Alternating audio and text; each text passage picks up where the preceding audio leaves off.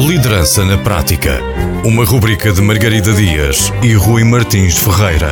Um olhar sobre a capacidade de liderança e ideias que podem ajudar à criação de um bom líder em diferentes negócios. Liderança na Prática. Para ouvir na Rádio Antena Minho e em podcast em antenaminho.pt. Olá a todos, boa tarde. Olá, Rui. Olá, Margarida. E olá, Carla. Hoje temos connosco, boa tarde, e muito obrigada por estares aqui. Temos connosco a ilustre Carla Sepúlveda, que é a atual vereadora da Educação e Inovação e Coesão Social no município de Braga. E é importante referir que antes disto a Carla tem aqui um rol ah, gigantesco de experiência. Eu vou citar apenas uma parte muito ah, pequena. Podemos dizer que no passado já foi corresponsável pelo Departamento de Estudos e Consultoria de Projetos de Investimento nos vários programas comunitários de apoio, incluindo o Portugal 2020, foi responsável pela implementação de sistemas de gestão de qualidade interna no âmbito da ISO 9001, responsável pela manutenção do sistema de acreditação, certificação de entidades formadoras pela DGERT e ainda pela homologação de ações de formação específicas de organismos competentes, como o IFP, a Agência Nacional para a Qualificação, o Ministério da Educação, entre muitas outras.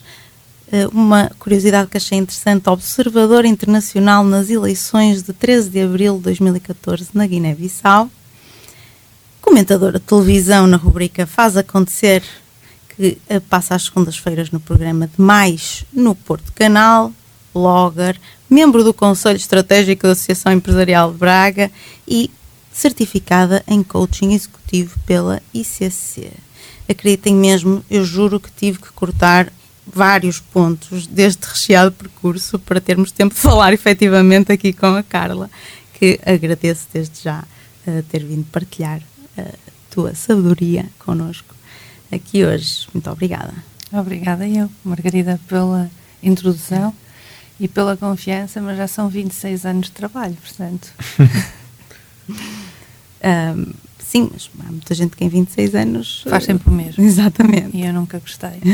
sempre o mesmo, portanto, andei sempre ah, não a procurar oportunidades, mas a agarrá-las à medida que elas iam aparecendo. E, é- e esse um bocadinho historial. Engraçado eh, que era precisamente por aí que eu ia começar. Que eu não sei se também vês da mesma maneira, mas eh, acho que podemos dizer que o teu percurso, de certa forma, esteve sempre ligado à educação, ao desenvolvimento de pessoas, tanto como consultora, como formadora, coach, como vereadora da educação, ah, aqui na, na Câmara de Braga. E isto foi consciente, ou seja, sempre procuraste esse caminho ou foi algo que foi acontecendo? Olha, foi algo que foi acontecendo. Na verdade, eu estudei para ser hospedeira de bordo e nunca concorri. Por isso, porque apareceu a primeira oportunidade de trabalho numa empresa de consultoria, logo após o meu término da licenciatura, e agarrei essa primeira oportunidade. E como achei que hum, a vida no ar não era compatível com a terra, ah, na altura hum, estive cinco anos nessa empresa, onde trabalhei em projetos de investimento e ao final de cinco anos, não satisfeita já com aquilo que fazia, porque estava a fazer sempre o mesmo, resolvi criar a minha própria empresa. E daí essa panóplia de opções e de situações diferentes, porque fomos à procura, à procura de sempre fazermos aquilo que mais gostávamos e direcionar a nossa atividade de consultoria nas várias vertentes. Uh, na verdade, tivemos sorte, eu digo tivemos porque fomos uma sociedade de três mulheres empreendedoras, ainda novinhas na altura, e fomos nos lançando à medida que o trabalho nos ia aparecendo, não tanto uh, com aquela uh, procura uh, incessante no mercado de trabalho, que muitas vezes é preciso fazer. Nós tivemos essa sorte, porque trabalhávamos bem, éramos competentes e o trabalho ia naturalmente surgindo com desafios. Agora vinha uma empresa e perguntava: vocês são capazes de, ou nós precisamos de, e se não sabíamos, nós tentávamos, obviamente, aprender. E assim foram acontecendo as coisas. Portanto, hum, nessa altura eu fiquei responsável pela parte dos projetos de investimento, como estava ligada inicialmente na empresa onde tinha trabalhado, e também hum, com a, hum, lá está, a oportunidade de fazermos uma certificação uh, através de um desafio de um amigo, a certificação de, de formação uh, às entidades formadoras, melhor dizendo, à, na altura IQF, que era o Instituto da Qualidade da Formação, uh, surgiu a formação profissional na empresa e daí um, este percurso. Uh, e fui trabalhando sempre como coordenadora uh, de formação, mediadora pedagógica, à medida que os projetos iam avançando, eu ocupava outras funções, até agora. E daí a questão da variação da educação surge por este percurso. Fiz um mestrado em educação pelo meio, porque achei que precisava de reciclar as minhas habilitações literárias, porque eu era de relações internacionais, não diretamente ligada nem à gestão de recursos humanos, nem tão pouco à formação. E, e pronto, e, e, a dada altura da minha vida achei que haveria de investir um pouco mais na minha formação académica e fui voltar a estudar, fui para a Universidade do Minho, tenho muito orgulho nisso, foi um percurso muito bonito nessa altura e, e pronto, e chegámos aqui. Isso é uma ótima ligação para a pergunta que eu tenho agora, porque tens um percurso empresarial, empreendedor com a tua empresa, e tens também um lado muito da educação, da procura, pela formação, como desenvolvimento humano, como a Margarida referia. Por isso a pergunta que nós temos é como é que tu vês, ou como é que se associa o papel da educação na construção ou desenvolvimento dos líderes? É fundamental porque um líder não nasce pronto, como se costuma dizer, não é? Tem que se formar, tem que se criar e tem que se atualizar, estar sempre na vanguarda das, uh, das teorias, da prática e só com a formação contínua e à procura de, de estar eh, o mais próximo das pessoas possível é que efetivamente se torna um bom líder, porque caso contrário será aquilo que nós chamamos tradicionalmente de chefe, que só sabe mandar. e para no tempo, não é? E para, exatamente. Um, és também uma empreendedora, não é? Não só a história que já trouxeste aqui, mas uh, o teu blog também é à volta do empreendedorismo, uh, a educação no empreendedorismo também acabou por surgir. Uhum. E um, está, estás também muito ligado ao associativismo, Sim. É? ou estiveste, se calhar. Exato, continuo a estar, porque também sou vereadora da inovação e da coesão social, portanto acabo por estar ligada às associações agora de forma diferente. Mas essa história tem, de facto, portanto, não queria dizer outra vez história, mas é uma história engraçada, porque a, a questão um, do blogger surgiu por um convite que me foi feito a determinada altura, mais recente, para um, fazer uma rubrica em direto no Porto Canal. Ah, portanto, fez agora em janeiro seis anos, neste momento não faço. O programa de mais que mencionaste há bocadinho também já não existe. Uh, e eu estive cinco anos no Porto Canal e foi uma experiência maravilhosa. Surgiu do nada, sem eu nunca ter pensado fazer televisão, mas através de um convite de um amigo que me perguntou a determinada altura se eu sabia falar bem de emprego, porque eu, como eu estava lá, está ligada à formação e educação de adultos, sempre a fomentar o empreendedorismo, um, ele achava que sim. Pronto, ia-me fazendo umas perguntas, pedindo-me para eu ver uns conteúdos e rever uns conteúdos da, da empresa que ele na altura tinha de marketing digital. E, e na altura disse-me: Olha, podias ir ter comigo ao Porto e não me disse para quê. E eu, quando lá cheguei, tinha uma reunião de muita gente à porta de, da televisão, não estava a perceber bem qual era a ideia, e quando percebi, era o início de uma, de uma reunião para começar um programa novo. E eu comecei na, nas instalações do Porto Canal, no Dragão, no primeiro dia que eles começaram lá a parte do entretenimento com a Maria Cerqueira Gomes na altura e o Júlio Magalhães que me fez a primeira entrevista. Eu fiquei extremamente atrapalhada porque não estava minimamente a contar e eu só tinha uh, vontade de sair dali porque na verdade o falar bem de emprego é uma coisa, o falar uh, para a televisão é outra, naturalmente. Mas foi um desafio muito interessante porque evolui muito desde o primeiro programa até ao último, naturalmente, que foi um escalar de oportunidades muito interessantes, onde conheci muitos empreendedores, porque a rubrica foi crescendo e eu fui fazendo propostas de melhoria, porque achei que era uma oportunidade, eram só 12 minutos, mas eram 12 minutos que podiam ser muito bem aproveitados e dar oportunidade a pessoas que tinham projetos fantásticos, ideias que fora da caixa, como se costuma dizer, e que estavam muitas vezes no anonimato e que uhum. tinham algum receio de, de se mostrar e era importante mostrar ao, ao, país, a quem nos visse, que havia pessoas que no meio da adversidade conseguiam vencer e que tinham ideias que, um, pronto, por muito um, diferentes que fossem e difíceis à partida que parecessem, iam cons conseguiram, através de meios próprios e, sobretudo, da confiança que tinham um, na própria pessoa em, em, fazer desenvolver. E foi muito, muito interessante. Um, depois, uh, a questão do associativismo surgiu com a minha ida para a Guiné, que foi ainda no âmbito da minha empresa, uma oportunidade que tivemos de internacionalização um, e que surgiu naturalmente, porque a Guiné-Bissau é o quinto país mais pobre do mundo. Eu, na altura, fui com o intuito comercial, mas tudo à volta era preciso fazer e ajudar. Naturalmente surgiu, não foi uma coisa pensada, foi uma coisa que efetivamente veio de dentro e que me fez mudar muito enquanto pessoa, confesso, porque uma coisa é estarmos aqui, termos tudo à, à, nossa mão e compramos, e outra coisa é estar num país que não tem nada e ter que olhar para o lado e fazer de coisas que não, às vezes não é preciso comprar para fazer a, a diferença na vida dos outros. E foi isso que aconteceu.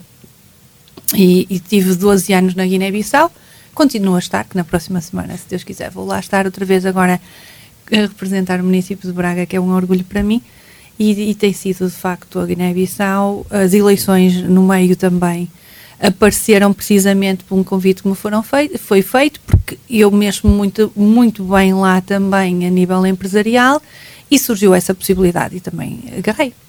E como é que funcionou esse, esse aspecto de seres uh, observadora? Aquilo havia uma equipa de observadores internacionais. Sim. Sim. Como é que, puxando para a, a rubrica da liderança, quem é que liderava a equipa? Como é que funcionava essa gestão de uma equipa provavelmente de vários países ou de pessoas de vários países? Eu Como é que era inscrita, feita essa organização? Pois, eu estou inscrita na Bolsa de Observadores hum. da União Europeia. Okay mas isso surgiu por necessidade desse convite, porque eu fui, fui convidada por um partido político na altura candidato e que precisava ter observadores externos, porque a Guiné-Bissau tem um, okay. um sistema político um pouco complicado, como toda a gente conhece, e na altura era uma obrigação e cada partido tinha X número de pessoas que podiam convidar. E eu fui convidada por um, agarrei a oportunidade, atenção que eu paguei quase para ser observadora, porque a Guiné-Bissau é um bocadinho complicado. Paguei no sentido de fui eu que custeei a minha viagem para lá, eu só tive depois foi lá os meios para desenvolver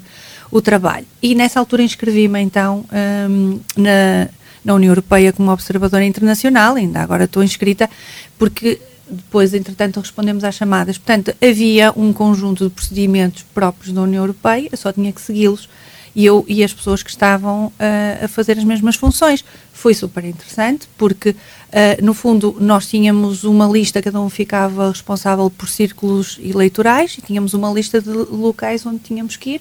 Portanto, no final, fazer um relatório, apresentar um, aos peritos. Portanto, a equipa de liderança é da União Europeia, exigente, okay. como calculam, não é? E, portanto, têm que ser sempre pessoas externas ao país, não podem ter a nacionalidade uhum. e foi juntar o útil ao agradável. Eu reuni as condições e foi muito interessante. Boa.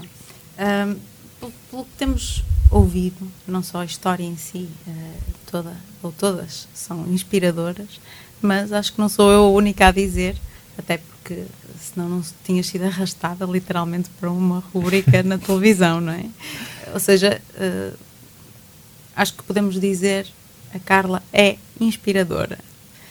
E isto não pode ser uma novidade, porque diariamente eu e muitas pessoas que têm o prazer de te seguir nas redes sociais uh, têm ali um, uma gota, acho eu que podemos dizer, mas uma gota importante uh, diária de inspiração. Acho que uh, eu gostava, tenho mesmo curiosidade, que já há anos que sigo, de, de, saber como é que surgiu, como é que fazes diariamente tão cedo? Olha, é uma coisa assim que não tem uma explicação assim muito racional, é um bocado mais emotiva, confesso. Eu sou otimista por natureza. Já venci muitas adversidades na minha vida de coisas externas à minha vontade, nomeadamente problemas de saúde, que eu achei que podia, a determinada altura, nem sequer ter a oportunidade de estar aqui hoje e achei sempre que tinha alguma coisa em mim que me puxa para cima e não uh, para baixo. E a, rodeada de tanta gente que vê mal em tudo e que está sempre mal de, com a vida e que nunca dá valor ao que tem, a determinada altura, ainda uh, na, na Célula 2000, portanto, que era a minha empresa de consultoria, uh, desafiaram-me para que, criar uma rede social e diziam: És tão moderna e não aderes às redes. E aquilo foi tipo desafio. E eu tentei perceber como é que as redes funcionavam, porque na altura eu não entendia muito bem o que, é que era aquilo, e achei que tinha que ter algo que me cativasse a ir lá e perceber como é que aquilo funcionava. E naturalmente eu sempre fui, desde que me conheço, muito hum, curiosa e gosto muito de pensamentos e gosto muito de coisas que me fazem pensar, uh, uh, gosto muito de ler, mas gosto sobretudo de ler coisas mais curtas que sejam mais de um impacto imediato. Uh, e comecei a reunir muitas, muitas frases, até de jornais, que às vezes têm uma frase matinal, não é? Isto não fui eu que inventei. E, e naquela altura comecei a copiar algumas e a colocar, e aquilo começou efetivamente a ter um efeito interessante um, ao meu redor. E tem tomado assim umas proporções muito interessantes de gente que eu não conheço lado nenhum e que às vezes me aborda na rua e que me diz que eu que, ai, aquela frase que escreveu hoje foi mesmo para mim. E eu acho muito curioso que de facto se chegassem às pessoas sem se saber quem são. E tive uma que me tocou particularmente, que foi um senhor que eu estava a estacionar num sítio e me estava a ajudar a fazer a manobra, mas dentro do carro dele, e esperou que eu saísse do carro para me vir um, cumprimentar e disse-me, olha, eu queria partilhar uma coisa consigo. Um, eu na altura fiquei assim um bocadinho atrapalhada, o que é que o senhor quer? E disse-me que tinha passado um momento muito difícil na vida dele e que só não fez uma asneira porque eu o ajudei muito. Eu perguntei-lhe, mas eu, mas como? Eu nem o conheço. Ele, todos os dias eu leio as suas frases. E houve uma que num dia que eu estava numa situação de muito desespero, quase fiz uma asneira e foi a sua frase que me salvou pronto, aquilo tocou de determinada forma que eu acho que nunca consigo deixar de, de colocar. E depois tem outra coisa que as pessoas habituam-se tanto que me dizem hoje atrasaste-te e não conseguia. Eu coisa já fiquei à espera. É sério. Sim. Isso agora é uma grande responsabilidade. Mas é mesmo. Tanto é que eu esteja onde estiver, que tenho uma preocupação, às vezes estou a reunir e eu, pronto, agora tenho uma imagem que acaba por mudar ano a ano e que isto tem mesmo muito ano, uhum. um, muito mais, sei lá, pai, 14, 15, okay. talvez, sério, talvez. E, e na verdade, eu mesmo quando estou de férias ou quando estou longe e sei que vou ter pouco tempo, vou reunindo algumas, ponho os dias que é para depois só chegar ao dia e colocar, porque na verdade não tenho tempo para pensar. Agora a minha vida é um bocadinho mais um, absor é, é, é, mais, mais agitada e eu muitas vezes faço, ou faço à noite ou ao fim de semana, depende, porque tenho que ter a responsabilidade, que é uma responsabilidade muito grande. Acho, acho piada dizer que é agitada porque realmente no passado era calminha e não fazia nada. não é, é verdade, mas agora, agora dobrou. Não me perguntem como é que eu consigo às vezes fazer as coisas, mas na verdade eu costumo agora dizer que tenho a minha semana 10 dias e 48 horas por dia, portanto, se isso diz alguma coisa. Só as, as publicações das semanas vêm às metades, é muito é. engraçado. Ah, pois, que eu agora também optei por, e, e isso também tem uma explicação. Como eu tenho hum, sempre muito pouco tempo durante o dia, receio muitas vezes não conseguir estar hum, num sítio qualquer e fazer um post sobre onde estou. E com receio que as pessoas achem que eu estou a valorizar uns projetos e não estou a valorizar outros. Ah. Então decidi que durante a semana eu não publico nada. Faço um direto ou outro se estiver numa situação mais, mais confortável, não é? E descontraída, como um concerto ou assistir a alguma atividade de uma escola que estou sentada, estou a ver e, portanto, posso fazer um direto. Mas se não, eu gosto de, também por uma questão de transparência, que as pessoas percebam que muitas vezes a gente diz que não, não tem agenda ou que não consegue estar ou que não pode para uh, perceberem que efetivamente a semana é muito cheia. Não é só dizer que se trabalha muito, mas na verdade é muito cheia e não dá tempo para fazer outras coisas. Uhum. E assim também me salvaguarda os cafés e os almoços que não consigo cumprir com ninguém, portanto Bom, é um bocadinho por isso. falar então sobre gestão de tempo. Tá mas bem. para hoje já não conseguimos mais, com muita pena nossa, por isso vamos nos despedir. Obrigada. Muito obrigada, Carla, por obrigada partilhar um bocadinho aqui connosco. Muito. Obrigado por estes minutos. Pronto, até à próxima. Obrigada. Obrigada eu de coração e até sempre. Obrigado a todos e vemo-nos ou ouvem-nos no próximo episódio. Até daqui a 15 dias. Liderança na Prática. Uma rubrica de Margarida Dias e Rui Martins Ferreira. Um olhar sobre a capacidade de liderança e ideias que podem ajudar à criação de um bom líder em diferentes negócios. Liderança na Prática. Para ouvir na Rádio Antena Minho e em podcast em antenaminho.pt.